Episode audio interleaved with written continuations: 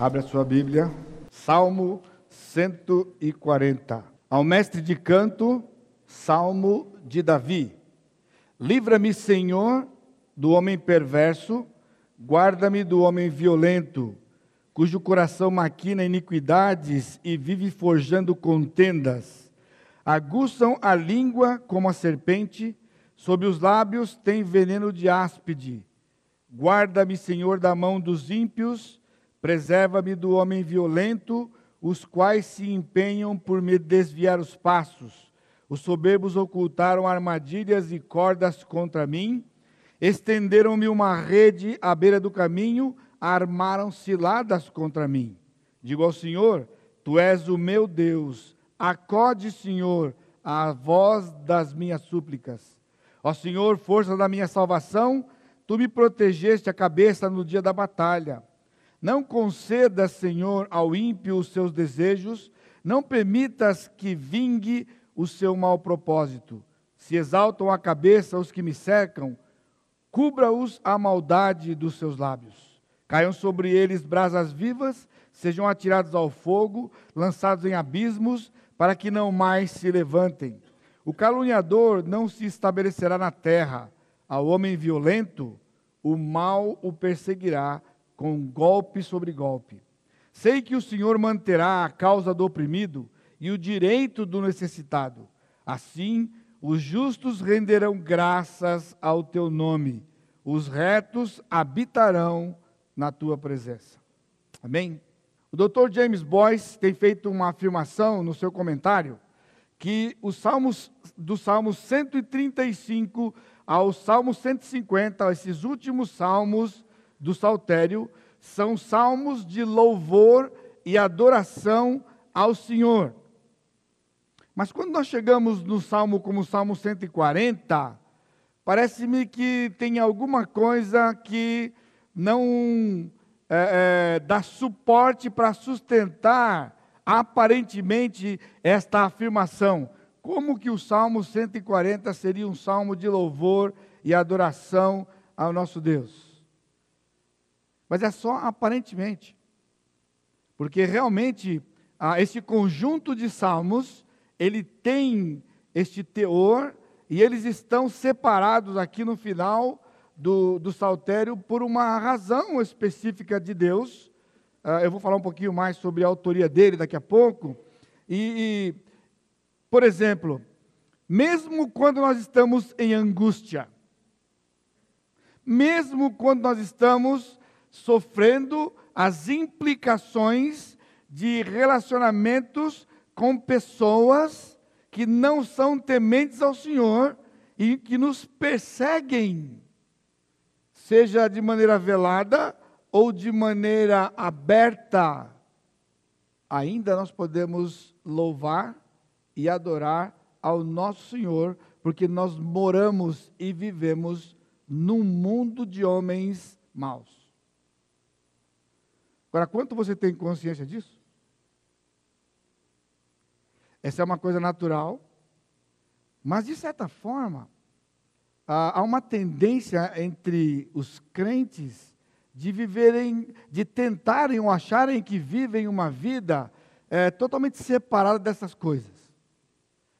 Você ouve um noticiário, você ouve uma situação ruim, você ouve uma tragédia, e sempre aquela coisa muito distante de nós. Porque nós perdemos de vista este fato de que nós vivemos num mundo vil, de homens vis, maus, e que o príncipe deste mundo é Satanás. E mesmo assim, nós temos que louvar e adorar ao nosso Deus por aquilo que nos acontece. Um dos versículos mais difíceis de viver, com certeza, Romanos 8, 28. Todas as coisas cooperam para o bem daqueles que amam a Deus. Agora, todas as coisas são todas as coisas. E quando acontece uma coisa ruim? Todas as coisas. Todas as coisas. Também, a segunda razão, porque este salmo está encaixado no lugar correto e ele é um salmo de louvor e adoração ao nosso Deus, porque os últimos dois versos que, que é, faz, eles fazem a, a última estrofe do salmo, ele diz: Sei que o Senhor manterá a causa do oprimido e o direito do necessitado, assim os justos renderão graças ao teu nome, os retos habitarão a tua presença. Ele termina o salmo com uma palavra de louvor e adoração ao nosso Deus. Então, o salmo está bem colocado aqui. E rapidamente, se você pode deixar a sua mão marcada aqui, e você vai comigo para Romanos capítulo 3, versos 12 a 18. Romanos 3, 12 a 18.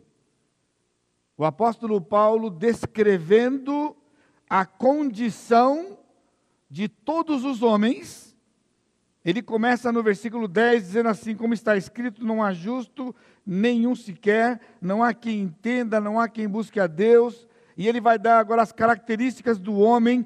Todos se extraviaram, a uma se fizeram inúteis, não há quem faça o bem, não há nenhum sequer. A garganta deles é sepulcro aberto, sepulcro aberto, com a língua urde engano, veneno de víbora está nos seus lábios, a boca eles têm cheia de maldição e de amargura, são os seus pés velozes para derramar sangue, nos seus caminhos há destruição e miséria, desconheceram o caminho da paz, não há temor de Deus diante dos seus olhos. Sem dúvida nenhuma, o apóstolo Paulo, inspirado pelo Espírito Santo, quando escreveu Romanos 13, esses versos, ele tinha o Salmo 140 na sua mente e coração. Essa é a condição do homem. Esta era a nossa condição antes do Senhor. Eu quero ajudar você a, a, a refletir por um lado, mas também se apropriar por outro de, de uma verdade de que nós não podemos viver a vida cristã alheio a algumas informações que são cruciais na Escritura, como, por exemplo, esta da condição real que o homem sem Cristo vive, que era a condição que vivíamos antes do Senhor Jesus. Saber isso, entender que não importa o grau de parentesco que as pessoas possam ter conosco, não importa o temperamento que eles tenham, não importa a bondade aparente que eles possam manifestar nos relacionamentos, a Escritura traz para nós uma verdade crucial, tão certo quanto a verdade de quem Cristo é e a obra que ele fez na cruz, é a verdade de quem o homem é e é onde nós vivemos. Então, por que a surpresa? Por que a surpresa? Porque muitas vezes nós encontramos ah, crentes, os filhos do Senhor, surpresos com situações que acontecem na vizinhança, que acontecem no governo, que acontecem nas escolas, que acontecem no trabalho. Quando de repente você está lá numa situação e uh, o seu chefe, ou o diretor, ou alguém qualquer tem uma atitude que lhe afeta, às vezes profundamente, em termos de relacionamento pessoal, às vezes com perdas severas e significativas financeiramente, E nós ficamos surpresos. Aquilo abate, aquilo derruba, e a pessoa expressa, o crente expressa aquilo como se fosse uma coisa, ah, tipo, não podia acontecer isso. Então o salmo está aqui. O salmo está aqui. Então nós temos que ter uma visão correta do homem, uma visão correta do que implicou a nossa salvação. Eu já compartilhei com os irmãos outras vezes aqui, de que durante boa, boa, boa parte da minha vida como jovem adolescente, eu tinha aquela ideia de que o testemunho que eu tinha de salvação era um testemunho simples e sem poder. Porque fui criado no lar evangélico, praticamente. Com, meus pais tinham dois. Eu, eu, meus pais não, eu tinha dois anos de idade quando os meus pais conheceram o Senhor Jesus Cristo, 1958. Então eu tinha dois anos, fui criado, eu diria, dentro de um lar cristão. Frequentando a igreja, meu pai era alguém ativo na igreja, mesmo uma época da vida dele que ele passou desanimado lá. Depois fomos para uma outra igreja e lá ele se tornou de novo alguém líder dentro da igreja. Isso até veio para São José e morrer aqui na cidade em 1987. Então, quando alguém perguntasse para mim, o que, que eu ia dizer? A obra de Jesus não era uma coisa tão significativa assim, né? Porque eu nunca fui do mundo. Pessoal, Egito só conheci de nome. Nunca conheci o Egito, nunca estive no Egito, nunca. Estou falando espiritualmente, né? Então, só conheci igreja, só conheci a vida da igreja. Com 12 anos de idade, eu me entreguei para Jesus, que foi o reconhecimento de que ele era e que eu era um pecador. Eu me lembro claramente, como se fosse hoje aquele dia. E o resto do tempo vivia na igreja, líder da, da igreja na mocidade, adolescentes, depois fui para o seminário e assim por diante. Essa era uma vida. Aí, quando de vez em quando vinha na igreja, um missionário, ou então, tipo lá do Brasolim, né? Vocês lembram quando ele deu o testemunho dele aqui?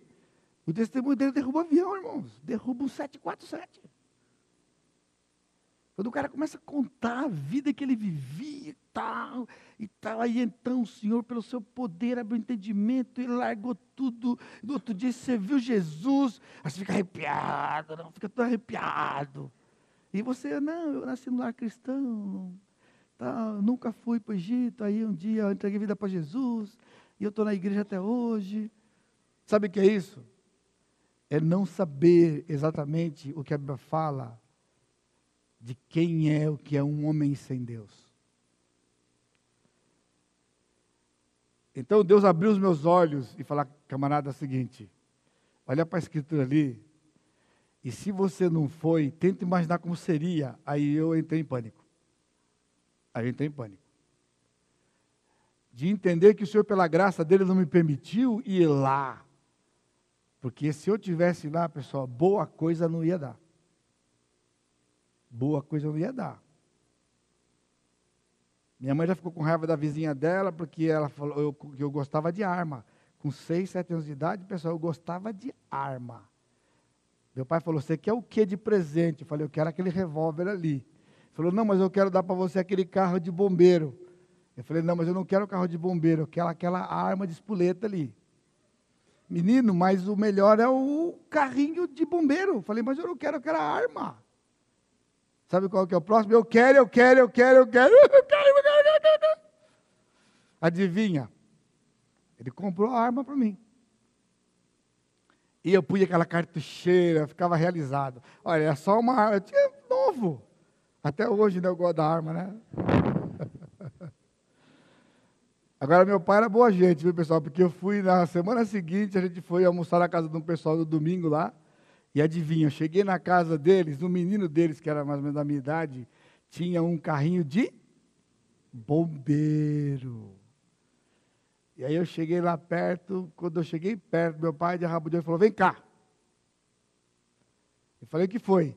você não vai brincar com o carrinho de bombeiro. Você vai ficar aqui do meu lado. Falei, por quê? Porque quando eu quis dar um, você não quis. Então você não vai brincar com aquele. Essa era a didática Manuel Naves. E é isso aí, filho. Você sabe quem é o homem? Nós subestimamos o homem. Mas a grande lição do Salmo 140 é a atitude do salmista de reconhecer que a solução, a proteção, o cuidado e o controle das circunstâncias está unicamente no Senhor. Esse é o Salmo 140. O Senhor tem controle de tudo. Aqui é como que bater naquela mesma tecla todo o tempo, que você vem no aconselhamento, e quando você pergunta, e talvez alguns de vocês estejam até enfadados de ouvir isso aqui. Agora, eu digo para você, se você está enfadado de ouvir, porque eu fico preocupado, estou lá preparando, falo assim, mas de novo, eu vou ter que falar isso de novo para esse pessoal no púlpito, não tem uma coisa nova para falar. O Senhor disse, não, é isso de novo. E se você estiver enfadado, você está sofrendo, porque você não está praticando essas coisas. Quando estamos enfadados com a palavra de Deus, significa que estamos rebeldes contra a palavra do Senhor. Nós não reconhecemos o nosso pecado, nós não reconhecemos a nossa necessidade e não reconhecemos o caminho perfeito do Senhor para a solução dos nossos problemas. Em cada estrofe, nós podemos ver o salmista se dirigindo ao Senhor. Veja o versículo 1: Livra-me, Senhor. Veja o versículo 4: Guarda-me, Senhor. Veja o versículo 6: Digo ao Senhor. Versículo 7: Ó Senhor, força da minha salvação. E veja o versículo 12: Sei que o Senhor. Essa é uma vida cheia do Senhor. Senhor, o Senhor. Mesmo falando do homem mau, mesmo falando do, do mundo caído, o salmista está reconhecendo que a solução vem do Senhor. Aquele recorre ao Senhor. Aquele responsabiliza o Senhor. Então hoje é uma grande noite para você. Uma grande noite para você. Porque talvez você está aqui ainda e você tem sofrido porque você insiste em achar de que os problemas que você tem enfrentado na sua vida é por causa do seu cônjuge que não mudou. Irmãos, uma palavra aqui para você. Principalmente para as irmãs aqui. Porque o homem é pior que a mulher, sabe?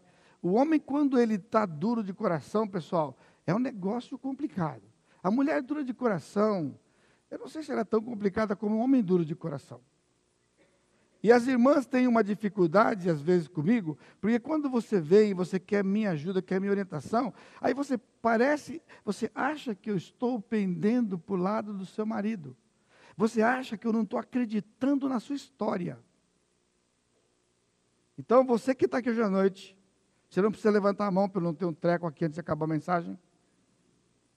Tá bom? Mas você que está aqui e você pensa isso, ou já pensou isso, de que, no fundo, no fundo, eu não acredito no que você está falando, de que o seu marido é tudo aquilo que você tenta passar de informação, ou sei lá, o seu chefe, ou o seu vizinho, eu sei lá quem é que tem sido a pedra no seu sapato, ou a suposta cruz que você acha que tem que carregar, que eu já te expliquei que não é isso, mas você insiste que é. Eu sei que é verdade.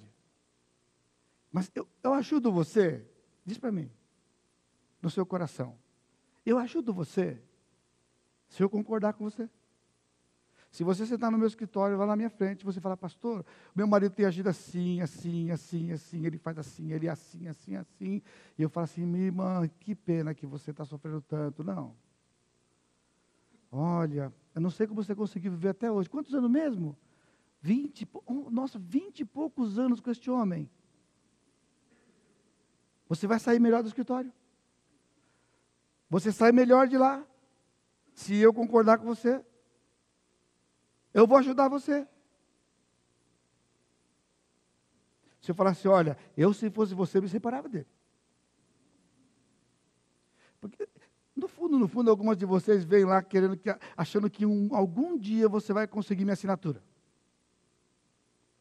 de que de alguma forma eu vou achar um, um versículo bíblico que dê apoio para você se divorciar. Ajuda você. Se eu simplesmente disser para você, nossa, eu estou com tanta dó de você. Porque o dia que eu fizer isso, me interna. Primeiro, minha interna. Já estou dando autorização para você. Porque eu não vou ajudar você. O meu papel é mostrar para você quão grande o nosso Deus é. E quão maior Ele é do que a circunstância que você está vivendo. Então, eu sei que você está dizendo a verdade, pelo menos uns 80%. Porque você quer dar uma ênfase, você dá uma ênfase assim, você dá uma. Eu tenho quase 60, pessoal.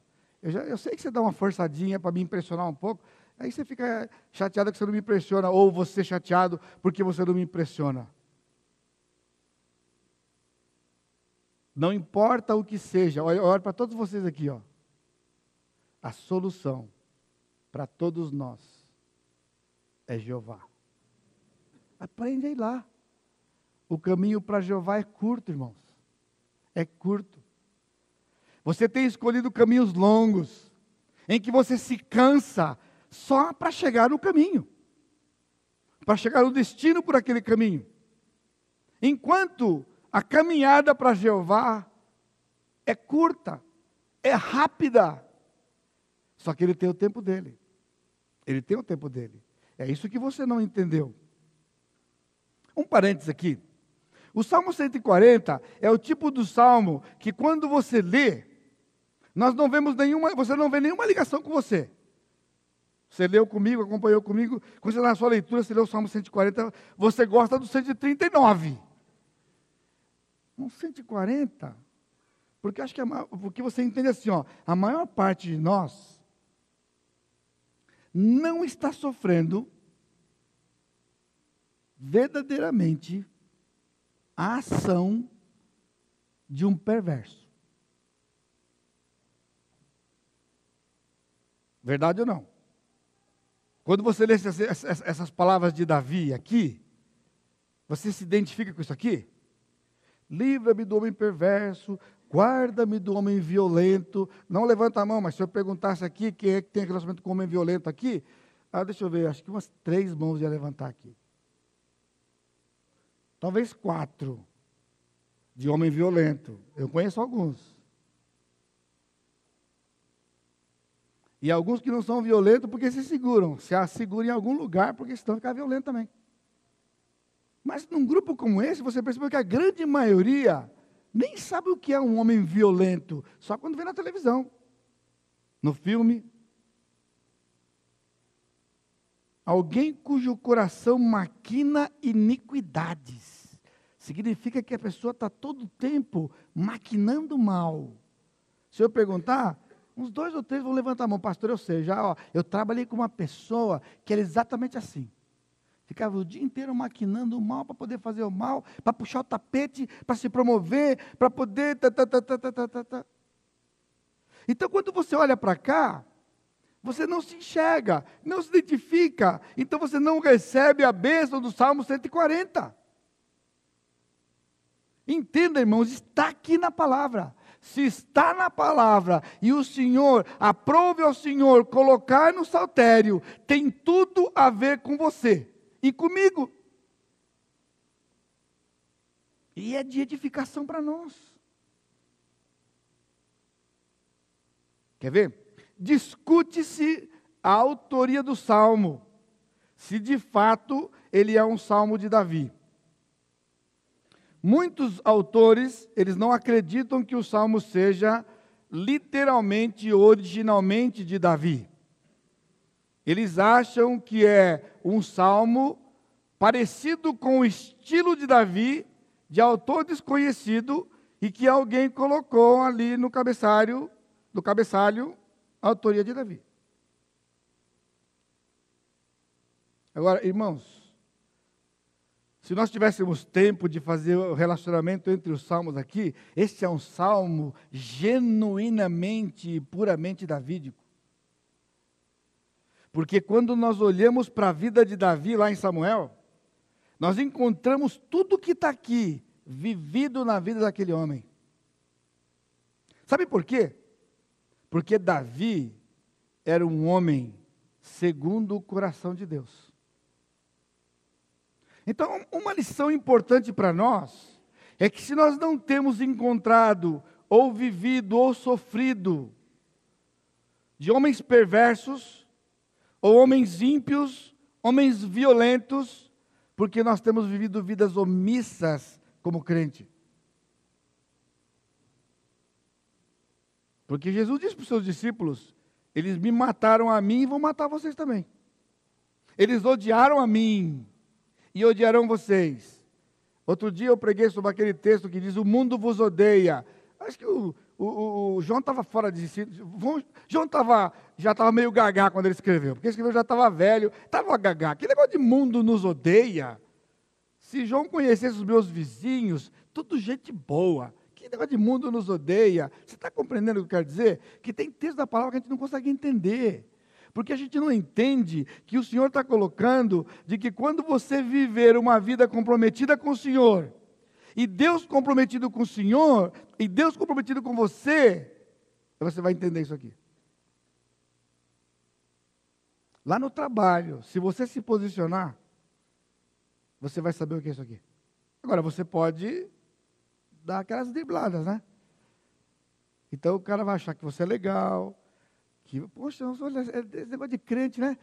Eu não, você é um crente legal. Ó, se um cara fala para você que você é um crente legal, é a pior coisa que você pode ouvir na sua vida. Porque não existe crente legal. Você está escutando? Não existe crente legal. Crente legal é um cara comprometido com o mundo, que vive igual ao mundo, e por isso ele é legal. Ora, certamente você, como eu, quando trabalhei lá, eu era uma pessoa educada, eu era uma pessoa de bom convívio, eu não sou bipolar. Tipo, um dia eu chego de um jeito no trabalho, outro dia eu chego do outro. Mas tinha uma coisa: toda vez que tinha um princípio envolvido, eu tinha uma posição. E aí o bicho pegava. Aí a coisa complicava, entendeu? Se, se o seu testemunho é comprometido, então você é legal.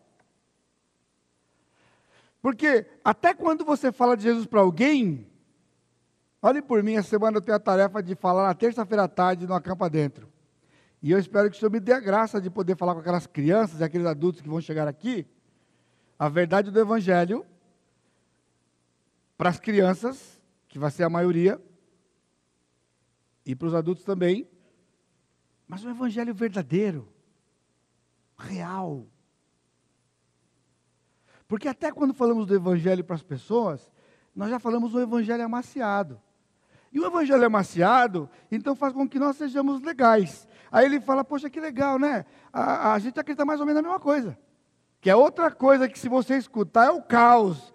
A gente acredita mais ou menos na mesma coisa, tem alguma coisa errada, irmãos. Porque não é mais ou menos a mesma coisa, é totalmente diferente do que acreditamos. Nós acreditamos e vivemos algo diferente, porque é espelhado no Senhor Jesus. Não tenha medo de imitar Jesus, mas imitar Jesus. E você vai entender o que está aqui. Então, o precioso do livro, o precioso do salmo, é que isso aqui não eram meras palavras. Você vê exatamente o que está aqui na vida daquele homem. É só você ler a história de Saul, quando Saul perseguia Davi, como foi que Davi viveu, e porque Davi orava estas coisas aqui. Saul perseguia Davi dia e noite e tentou matá-lo pelo menos três vezes abertamente. E você lembra da história? Davi entrou uma vez numa caverna e Saul estava dormindo, junto com todos os seus guardas pessoais. E Davi chegou lá e cortou um pedaço do vestido dele, da, do, do, do, do vestido de Saul. E depois, quando ele estava longe, ele gritou: Saul, e ele queria provar para Saul de que ele não tinha nada contra Saul. De que ele respeitava e amava Saul como ungido do Senhor. Mas sabe de uma coisa? Se você lembra do texto, Davi entrou numa profunda tristeza. Você lembra? Sabe por quê? Porque ele cortou o manto do rei. Ele tinha uma intenção, quando ele fez aquilo, de mostrar que ele não era hostil para o rei. Mas quando ele caiu em si o que ele tinha feito e aquilo que ele falava, Saul acreditava que só o Senhor podia matar. Desculpa, Davi acreditava que só Deus poderia tirar a vida de Saul. Você está escutando? Saul perseguia Davi, Saul queria matar Davi, isso aqui era declarado. Saul era irado, atirou a lança para poder matá-lo. Não era ficção científica. Mas Davi nunca reagiu e Davi acreditava que só e somente o Senhor poderia tirar a vida de Saul. E o dia que o cidadão chegou lá e disse e trouxe a prova de que ele tinha matado Saul, achando que ele ia ganhar dinheiro de Davi, Davi disse para ele: Mas você não teve, você teve coragem de tirar a vida do servo do Senhor, do ungido do Senhor e matou o camarada. Ou seja, esse é o preço da mentira, porque não foi ele que matou Saul. Saul tinha suicidado, se suicidado. Ele tinha se lançado sobre a sua espada. E o camarada viu uma oportunidade de ganhar dinheiro de Davi. Sabe por quê? Não conhecia Davi. Agora você está ouvindo? Aquela pessoa que aflige você, eu não sei quem é. Quem é que vem à sua mente quando eu falo que alguém aflige você? Alguém tem tirado a sua paz. Quando eu digo para você, alguém tem tirado a sua paz, quem vem à sua mente? Alguém tem perseguido você, quem vem à sua mente? Segunda pergunta: qual a reação que você tem? Qual o desejo que você tem? O que você gostaria de fazer? Tem que aprender com o Salmo 140. Você só tem um lugar para ir. Tem que recorrer ao Senhor. Porque só o Senhor pode agir de uma forma a não deixar sequelas. Porque se você agir, se eu agir, não vai dar boa coisa. Não vai ser equilibrado. Por isso tinha lei, olho por olho, dente por dente. Por que olho por olho, dente por dente? Essa é uma lei inibidora. Porque quando um cidadão, se numa briga com você, ele quebra o seu dente, e você sai dali, e você começa a planejar, aí você conta para o seu amigo: eu vou pegar aquele camarada, e o que, que você vai fazer? Eu vou quebrar todos os dentes que ele tem na boca. Está escutando? Ele quebrou um seu, e você fala: se eu encontrar esse camarada, eu vou quebrar todos os dentes que ele tem na boca. Então o Senhor disse: você não pode fazer. Isso é vingança. E a vingança pertence a Ele. Você quer fazer alguma coisa que é o nível mais baixo de vida que você pode viver? Você vai lá e quebra um dente dele. Aí sabe o que você fala? Aí não tem graça, né? Aí não tem graça. Aí não tem graça, né? Ele quebrou um, eu vou quebrar um. Só que se você for lá e conseguir quebrar todos os dentes dele, o que ele vai fazer? Depois que ele se recuperar e implantar os dentes, ele vai falar para o amigo dele: se eu encontrar aquele camarada, eu vou esquartejar ele. Você está entendendo o que é o coração humano? Mas esse não é o nosso coração. Então, se você está aqui e você tem tido qualquer tipo de reação para com as pessoas que têm afligido você, você não tem desfrutado do Salmo 140? Você não tem, vido, não tem lido e não tem relembrado da vida de Davi?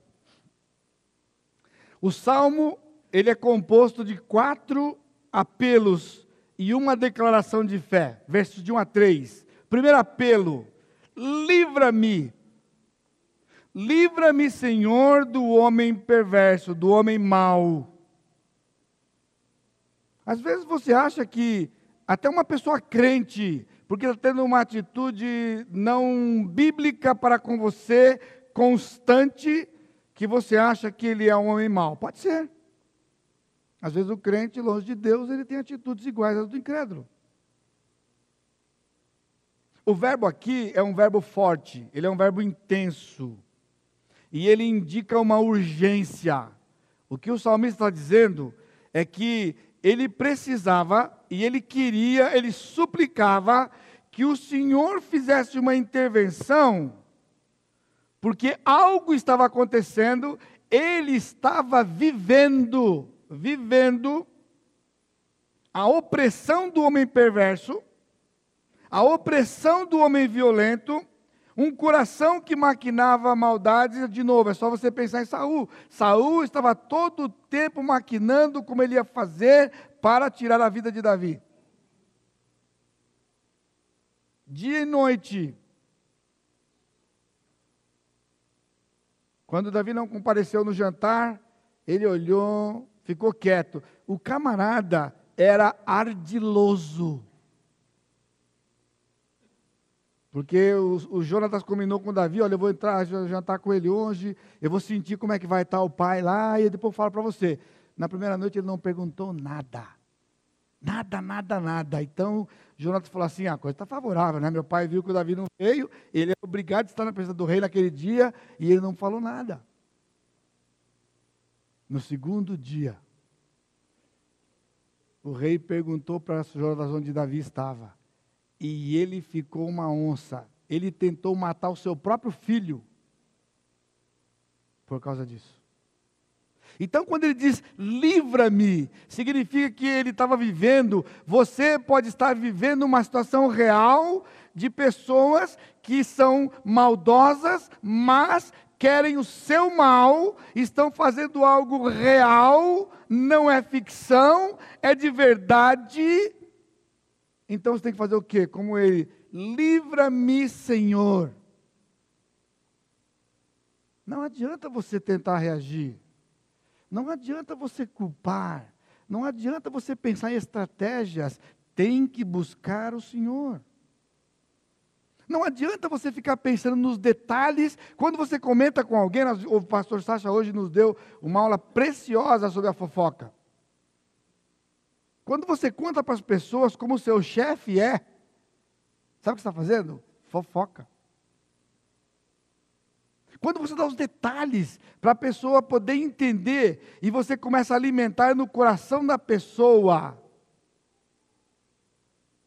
aversão a outra pessoa. Isso é pecado, irmãos. E eu vou dizer para vocês, esse é um dos pecados que os pastores mais cometem nas suas vidas de ministério. É triste de ver, é triste de ver quantos pastores, quantos pastores perdem as suas famílias de esposa, porque eles transmitem para eles aquilo que supostamente a igreja faz com eles. Uma das coisas que chamou muito a minha atenção de uma forma triste, quando eu tenho ido pregar São Paulo e com, em contato com dezenas de pastores, é coisa comum os filhos dos pastores frequentarem outras igrejas que não do seu pai.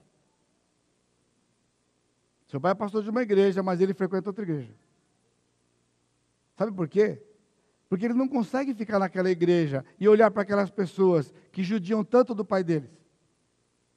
Agora, como é que eles sabem que a igreja judia do pai deles? Porque o pai conta para eles. Tudo o que acontece, o pai transmite para eles. Não guarda o coração deles. Deus me deu a graça, irmãos, nesses trinta e poucos anos, de poupar a minha família de qualquer coisa que tenha acontecido de ruim. Que a maior parte eu nem lembro. Chegava daquelas reuniões, tarde da noite, a Lia estava sempre me esperando. Uma hora, uma e pouco da manhã eu chegava, e ela levava no meu semblante, e ela falava assim: Foi ruim, né? E eu falava: Foi. Aí, sabe qual era a próxima pergunta dela? Na verdade, colocação dela? Você não vai falar nada, né? falou: não, vamos dormir. E a gente ia dormir. E ela só tinha que orar. Orar por aquilo que ela não sabia. Você não quer falar para eu te ajudar? Não. Mas não precisa saber. Pastor sou eu, chamado sou eu, quem aguenta a bucha sou eu. Você, ela não é pastora, ela não é chamada. Não há pastora aqui. Pastora não aguenta o tranco, pessoal. Deus não criou uma mulher para aguentar esse tipo de tranco, não. Isso aqui é pior que dor de parto. Porque a mulher aguenta dor de parto, o homem não aguenta, mas isso aqui, o ministério, Deus deu para o homem por causa disso. Então, em vez de procurar o Senhor e colocar para o Senhor, fica tratando com as pessoas. Você está entendendo? Isso é triste. Isso é triste. Algo afeta você. Tem algo, tem alguém. Diz para o Senhor: livra-me. Aguçam a língua como a serpente. Você já, já, já conviveu com alguém assim?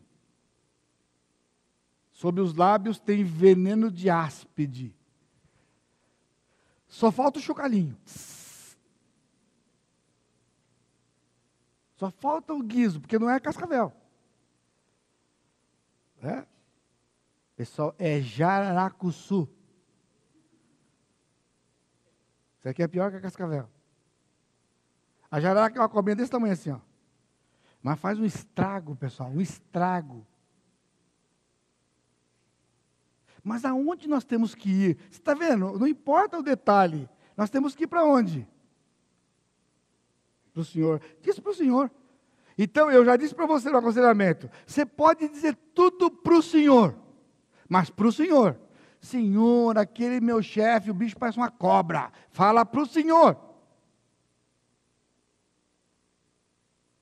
Porque se não for para o Senhor, além de você estar tá pecando, não vai ter solução para você. Davi aprendeu isto. Só o Senhor pode dar jeito nesse cidadão. Foi perseguido pelo seu filho. Sabe o que é isso? Você ser perseguido pelo seu próprio filho. O filho dele ficava na porta do palácio e ele ficava denegrindo a imagem do pai dele. O que foi que o rei disse para você? Tá vendo? Você tem o rei errado. Se eu fosse rei, você nunca ia estar nessa situação. E assim ele começou a ganhar o prestígio do pessoal e puxou o tapete do próprio pai. E Davi teve que fugir do seu próprio filho e se esconder numa caverna. Porque o seu filho queria matá-lo. E quando chegou num ponto insuportável, o pessoal saiu ao encalço de, Absalão. O que, que Davi disse? Pessoal, conquista todo mundo, mas não mata o menino. E o Joabe ficou uma onça com o Davi. Mas Davi disse: não mata. Mesmo assim, Joabe matou Absalão. Matou Absalão. Livra-me, Senhor. Segunda, segunda súplica do salmista: guarda-me, Senhor, das mãos dos ímpios Aqui a palavra tem menos, menos intensidade, é menos urgente, é uma situação que pode ocorrer, que pode vir a acontecer, mas não está acontecendo. Preserva-me do homem violento, os quais se empenham por me desviar os passos. Os soberbos ocultaram armadilhas. Então aqui é o seguinte: ele vai passar por um caminho, e ele sabe que tem pessoas lá que estão armando armadilhas para ele, então estão armando ciladas para ele. Então, de antemão, ele coloca o senhor no circuito. Ah, você precisa aprender isso aqui. Sabe por quê? Porque sabe qual é o natural do crente? Quando acontece alguma coisa, você vem conversar comigo e fala, pastor, eu tinha certeza. O senhor não tem noção. Eu tinha certeza que ele ia fazer isso aqui. E não deu outra. Quando chegou lá, foi exatamente como eu pensei. E estava sofrendo. Sabe por quê? Porque o salmista, quando ele tinha certeza de uma coisa, que lhe ia fazer mal, sabe o que ele fazia? Ele já recorreu ao Senhor. Senhor, guarda-me. Seu marido vai chegar em casa? Você já sabe como ele vai chegar? É só ir para o Senhor e falar: Senhor, me guarda. Marido, você sabe, você tem problema com a sua esposa? Você tem orado antes? Não, você faz questão de agir para que fique comprovado o que ela fez. Para depois você vir e ter fatos. Ah, como você sofre? Seja o seu chefe, seja o seu vizinho. Pastor, o meu vizinho é carne de pescoço. O senhor não tem ideia. Não é picanha, é carne de pescoço.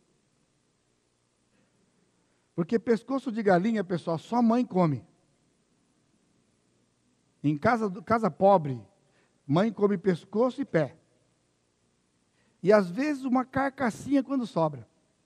Porque se tiver muita gente na família, nem a carcaça sobra. Lembra, Eduardo? Verdade ou não?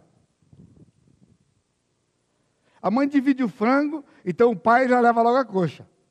A coxa sobre coxa cai. Depois, se tem um irmão mais velho, que ele já tem idade, ele já trabalha, ele produz, a outra coxa sobre coxa vai para ele.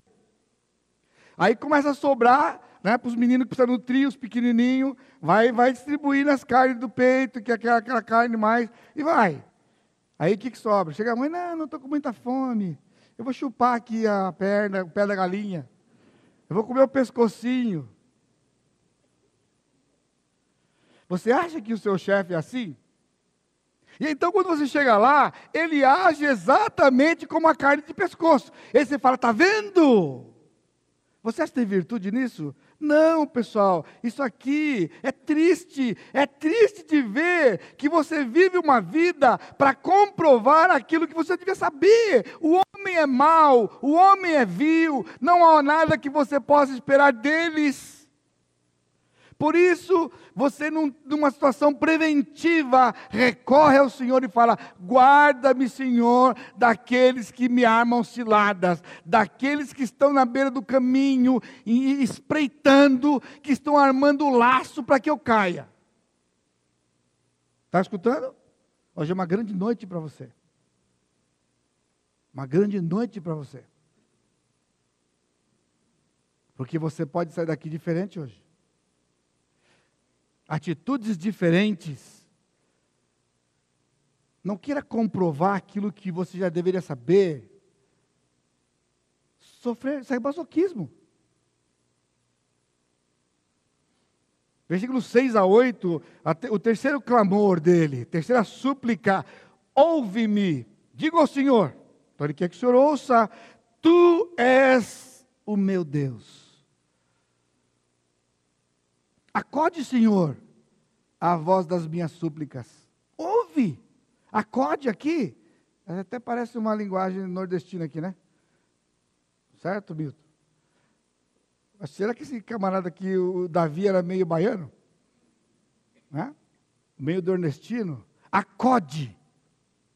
Acode, Senhor, a voz das minhas súplicas.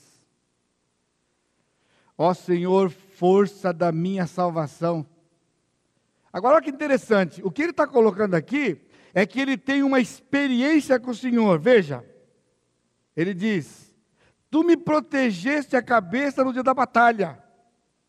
Não concedas, Senhor, ao ímpio os seus desejos, não permitas que vingue o seu, o seu mau propósito. Ou seja, assim como o Senhor já me libertou no passado, me liberta hoje. Ele está suplicando você tem tido experiência com o Senhor? Está na hora, irmão. Está na hora, irmã. Está na hora de você começar a ter experiências com o Senhor. Ter bagagem. Para quando você estiver diante de uma situação, você dizer, dizer, dizer isso para o Senhor. Senhor, como o Senhor fez outro dia, faz agora. Faz agora. Ouve a minha súplica eu espero que você não esteja aqui na situação em que você já está, já perdeu a, a, a, a confiança de que o Senhor escuta. Você sabe que Ele escuta? Ele escuta. Ele escuta. Eu digo ao Senhor, Tu és o meu. Ele é seu Deus. Eu acho que essa é uma coisa que eu nunca vou cansar de dizer para você. E eu espero que o Senhor não me permita cansar um dia de dizer para você.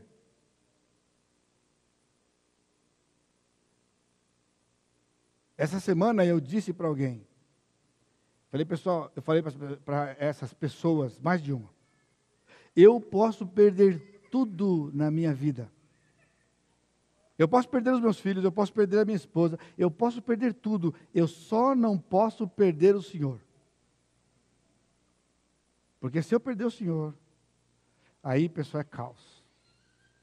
Perder ao Senhor não estou dizendo de perda de salvação. Perder ao Senhor é entrar num caminho que seja contra o Senhor, um caminho que o Senhor não aprova. A coisa mais preciosa para você, que eu tento ajudar você, não concordando com você quando você fala do seu marido, da sua esposa, do seu vizinho, do seu chefe, da sua sogra, sei lá de quem seja, quando eu não choro com você, porque eu não vou chorar com você. Se eu chorar, vai ser por dentro. Porque a hora que você estiver lá, alguém tem que estar sóbrio. E pela graça do Senhor, pela força do Espírito, Ele nos dá força para sermos sóbrios e ajudar você a enxugar a sua lágrima quando você está chorando. E enxugar a sua lágrima significa não concordar com você, mas mostrar para você que você tem que entrar por um caminho que sempre você tem o Senhor para recorrer. Porque se você entrar por um caminho que ele não aprova, você não tem o Senhor para recorrer. Porque quando você recorrer ao Senhor, ele fala assim: você está onde eu não mandei, você está. Então primeiro você volta para onde você tem que voltar. Depois nós vamos conversar, porque você está num caminho que você quis entrar. Você foi avisado e avisada, então você tem que sair desse caminho. Ele disse: Digo ao Senhor, tu és o meu Deus. Aí você tem esperança. Não entre por um caminho que quando você procurar o Senhor, Ele não vai ouvir você. Porque o Senhor não vai ouvir você. Se você entrar no caminho da sua cabeça.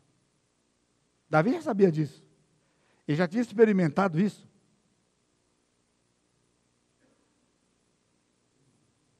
Acabou. Quarto. Quarto súplica. Que os meus adversários bebam do seu próprio veneno. Versículo 9. Se exaltam a cabeça os que me cercam, cubra-os da maldade dos seus lábios. Nossa, pastor, mas a gente pode fazer isso? A gente pode fazer isso? A gente não tem que evangelizar o perdido? Sim, nós temos que evangelizar o perdido. E não tem nada a ver uma coisa com outra. Evangelizar o perdido significa você estar com pessoas e você compartilhar Jesus com as pessoas. Agora você tem um Deus que te, lhe, lhe protege. Então, quando alguém vai fazer contra você alguma coisa, você vai dizer para ele: Você está fazendo contra o Senhor. Cidadão bateu no meu carro anos atrás, em Campos do Jordão,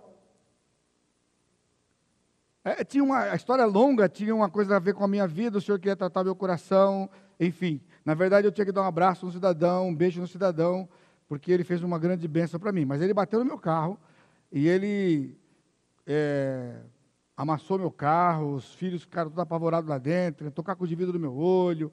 E aí ele, não, eu, eu, vou arrumar e tal, e pede para as crianças parar de chorar, eu fico preocupado, aquela coisa, tal, tal, tal, tal. Me deu um cartãozinho dele, telefone dele. Aí eu liguei para ele na segunda-feira, eu ia encostar o carro para arrumar, e aí ele pegou e falou, não, você pode mandar arrumar o carro tal. Encostei na oficina, foi a última vez que eu consegui falar com o cidadão. Daquela semana, aí eu liguei na terça, não consegui, na quarta ele me atendia, e vai, e agora eu precisava pegar o carro na sexta-feira. Aí na sexta-feira eu consegui falar com ele finalmente. E ele disse assim para mim, exatamente assim, com todas as letras. Já tinha falado que era crente, inclusive. Ainda bem que eu não perguntei, não perguntei de onde ele era. Porque o diabo também é crente. Ele vai assim, sabe o seguinte? Eu não vou pagar. Eu não vou pagar. Eu falei para ele, o senhor não vai pagar? Ele falou, não vou pagar. Eu falei para ele assim, então é o seguinte, só quero, eu, eu tenho que transmitir uma informação para o senhor. Porque se eu não transmitir essa informação para o senhor, aí vai ser complicado. Senhor, eu quero que o senhor saiba o seguinte: o senhor bateu num carro que pertence ao senhor, a Deus. Eu só estou tomando conta dele e o senhor bateu no carro de Deus. Então, com respeito a mim, Não, não tenho mais nada para conversar. Eu não vou ligar mais para o senhor. Eu vou lá buscar o carro, vou dar um jeito de pagar lá e vou tirar o carro. Agora, o senhor tem que saber que esse carro era do senhor. E o que o senhor vai fazer, aí já não sei. Aí já não sei. Tá certo? Agora entenda, irmãos, você acha que ele acreditou? Ele pode dar risada do outro lado, ele pode ter zombado, ele pode ter feito o que for. Agora eu falei para ele a coisa mais séria que alguém pode dizer nessa vida para alguém. Esse carro pertence ao Senhor. Porque é de verdade, pessoal. O, o seu eu não sei, o meu é assim. A minha casa é assim, as coisas que eu tenho é assim. Se o senhor pede, eu dou. Vai, porque é dele. Então eu falei para ele: o que Deus vai fazer, eu já não sei. Aí eu falei para o senhor: senhor, o carro é seu. Então o que o senhor vai fazer com ele, também não sei. Aí está na sua conta aí. Eu não aliviei, não. Porque se o senhor quiser salvá-lo, eu não vou ficar chateado. Agora, se o senhor der PT no carro dele, também não vou ficar chateado. Bom, isso é uma coisa de Deus. Você entendeu? Porque eu, humanamente falando, o que, que eu queria fazer? Ia pegar uma marretinha, arrumar uns três, quatro camaradas bom, coloco no meu carro, vou até Campo Jordão, numa hora que ele não está perto do carro, saio, a gente pega a marreta e pá, pá, pá, pá, pá, pá, quebra vidro, quebra tudo, pega do carro. Tá bom, agora ele vai gastar para poder consertar o carro dele. Está cheio de gente que faz assim, pessoal. Está cheio de gente que faz assim. Agora, é o que eu disse para você. Dois extremos, né? Deus pode salvar o cidadão e ele cair no consciente dele e tudo mais, como Deus pode dar PT no carro dele. Ele pode até morrer por causa disso, aí já é com Deus. É isso, é isso que Davi está dizendo. Que ele beba do veneno dele. Por que, que vai acontecer? Está escrito na palavra isso. Alguém vai bater no carro dele, pior que o meu, e não vai pagar o carro dele. Porque é assim que funciona. É exatamente assim que funciona nesse mundo. Agora, eu não sei se você acredita nisso. Eu não sei quanto você acredita nisso. Então, Davi sabia que ele era propriedade de Deus, que ninguém punha a mão nele se Deus não permitisse, e que o negócio era com Deus. Então, ele está falando, Senhor, se ele fizer o mal para mim, cai sobre ele o mal dele. Mas está dizendo para o Senhor agir. O Senhor é que faz. Não era Davi que fazia. Não era Davi que ia lá para se vingar. Ele punha na mão do Senhor. Você pode fazer isso. O missionário americano, lá em Belo Horizonte, nas vésperas dele viajar para os Estados Unidos para passar um ano lá para aquele espaço lá para visitar sustento, ficar quatro anos aqui, um ano nos Estados Unidos, ele faltava acho que três dias para ele viajar. Ele estava acho que na igreja, o ladrão veio e limpou a casa dele. Já fez um benefício para ele, não é porque ele ia viajar? Já deu aquela limpeza geral. Quando ele chegou em casa, tinha entrado, tinha levado tudo da casa dele. Estava com a viagem marcada, ele não podia desmarcar, ele, ó, viajou. Acredite, irmãos, uma semana depois, o senhor fez um mal no coração daquele ladrão, o cara se converteu, e o camarada veio no vizinho, falou, cadê o camarada aqui? Ah, ele viajou, vai ficar um ano fora. Ele deixou na casa do vizinho tudo que ele tinha roubado. Ele empacotou tudo, arrumou tudo, deixou tudo na casa dele, do vizinho. E ainda falou: fala para ele quando ele voltar que eu me converti, eu sou servo do Senhor agora, e eu vim devolver tudo que eu roubei dele. Faz essa história da carochinha, né? Pois o missionário chegou um ano depois, quando ele chegou lá para arrumar suas coisas, ele está pensando como é que vai comprar tudo de novo. O vizinho bateu lá e falou: Ó, oh, tem uma surpresa para você. Está tudo lá em casa. O camarada se converteu e devolveu tudo para você. Acontece. Agora, acontece muitas vezes também que ele sai outra esquina, o, o, o, policial dá um tiro nele e mata o camarada. São os dois extremos. Ou ele se converte e devolve tudo, que foi uma conversão genuína, viu? Porque o ladrão que se converte e não devolve, eu tenho meio dúvida se ele se converteu. Agora, esse se converteu, porque ele foi lá e devolveu tudo.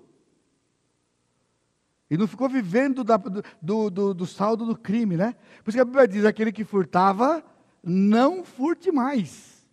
Antes, trabalhe com as próprias mãos para ter que acudir o necessitado. O camarada rouba, e depois ele para de roubar e fica desfrutando do roubo, é um ladrão aposentado. Finalmente, versículo 12. Uma declaração de fé. Olha só. Alegre-se comigo, irmão, irmã, Eu sei que o Senhor manterá a causa do oprimido e o direito do necessitado. Assim, os justos renderão graças ao teu nome, os retos habitarão na tua presença. Sabe qual foi a declaração de fé deste homem? Eu sei. Eu sei. Agora eu pergunto para você: o que você sabe? O que você sabe? Eu sei. Eu sei quem é o Senhor. Se alguém perguntar para você quem é o Senhor, você sabe. Eu terminei de ler um livro que é do Sacha, que eu vou te devolver hoje à noite, conforme o seu pedido. Terminei, para que você não fizesse uma oração imprecatória sobre mim, sobre minha embresia. E uma parte que falou muito no meu coração, e provavelmente a gente vai fazer alguma mudança futuramente aí, é quando a gente batiza as pessoas. E esse autor estava dizendo que ah, quando você vai batizar alguém, lá na igreja dele, eles simplesmente eles fazem a pergunta para a pessoa se ele sabe quem Jesus é. Você sabe quem Jesus é? Porque se você perguntar para um brasileiro qualquer um quem Jesus é, o cara sabe quem Jesus é. Agora, só alguém que conhece Jesus, foi conhecido para Jesus, vai responder: Jesus é Deus. Essa é a chave. Você sabe que Jesus é Deus. Você sabe que você é filho do Deus que criou o universo e que você é propriedade exclusiva dele e que ninguém faz nada para você sem a permissão dele? Não diga amém se você não está vivendo isso, porque o salmista disse: Eu sei que o Senhor manterá a causa do oprimido. Então diga para o Senhor, na situação que você está vivendo, seja na sua casa, sua esposa, seu esposo, seus filhos, Senhor, eu sei que o Senhor vai advogar a minha causa, e que em algum momento o Senhor vai pôr fim. Aí eu vou dar dica para você. Se você fala no meu sofrimento, você está sendo tendente. Você está acusando sua esposa. Então dou a dica. Você diz, no meu sofrimento ou no meu pecado. Entendeu? Eu sei que o Senhor porá fim no meu sofrimento, se o outro estiver fazendo alguma coisa. No meu pecado, se for você que está fazendo a coisa e acha que é o outro. Por isso que você não recorre ao Senhor. Porque você tem medo que Ele vai tratar com você primeiro. Então você prefere regaçar a manga e partir para cima. Então diga, eu sei.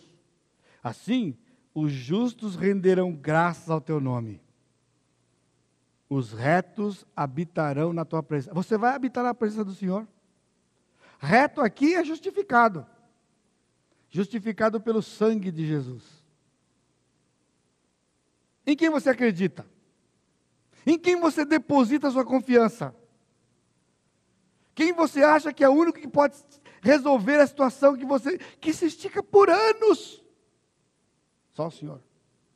Só o Senhor porque só o Senhor é Deus. Você precisa ler o Salmo 140. Vai, a mensagem vai para o site. Você precisa ouvir essa mensagem de novo essa semana. Você precisa se debruçar diante do Senhor e confessar o seu pecado. Reconhecer que você não tem buscado o Senhor, que você tem procurado agir pelos seus próprios meios e métodos. Que você é um expert de saber o que o outro faz mas você não se, você não se arma antes com o Senhor e diz: guarda-me daquilo que o outro pretende fazer. Aí você vai ser um testemunho vivo do poder e da ação de Deus, para a glória do Senhor e para a honra do seu nome. Amém? Curva sua cabeça. Amado e querido Deus, que o teu povo possa sair daqui esta noite deste lugar não apenas com uma convicção teórica na sua mente, mas com uma verdade impressa e gravada no seu coração, com essa declaração de fé de Davi: Eu sei. E se eles não sabem algumas coisas, Que o Senhor conceda a graça de que eles busquem na tua palavra saber as verdades sobre o teu caráter, sobre o teu plano, sobre aquilo que o Senhor tem preparado para nós. Nos abençoa, Pai, nessa semana, que nós vamos gastar algumas horas conhecendo o teu plano.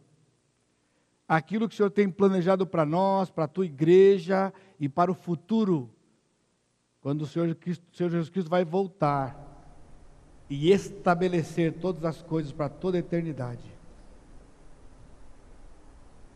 Nós vamos saber mais coisas, mas não apenas intelectualmente, que as coisas que vamos saber essa semana, elas têm um poder transformador para uma vida de santidade, a semelhança do Senhor que é o nosso Deus, para sermos santos como o Senhor é santo. E acreditarmos na tua palavra, nas promessas que o Senhor tem deixado para nós, o Senhor nunca vai nos desamparar, o Senhor nunca vai nos deixar. Que isto renove as forças dos teus filhos, que isso traga segurança e alegria ao coração deles. Tira, Pai, o teu povo que tem estado desanimado, sem esperança, aqueles que acham que o Senhor não está agindo, ajude-os que eles consigam enxergar com os olhos do Espírito. Como Eliseu pediu, abre os olhos do moço. Toda glória, toda honra, todo louvor e toda adoração será dada a ti, no nome e na pessoa do teu Filho o Senhor Jesus Cristo. Que a graça do Senhor Jesus Cristo, o amor de Deus Pai e a consolação do Espírito Santo seja com todo o teu povo, hoje e sempre. Amém, Senhor. Deus abençoe, irmãos.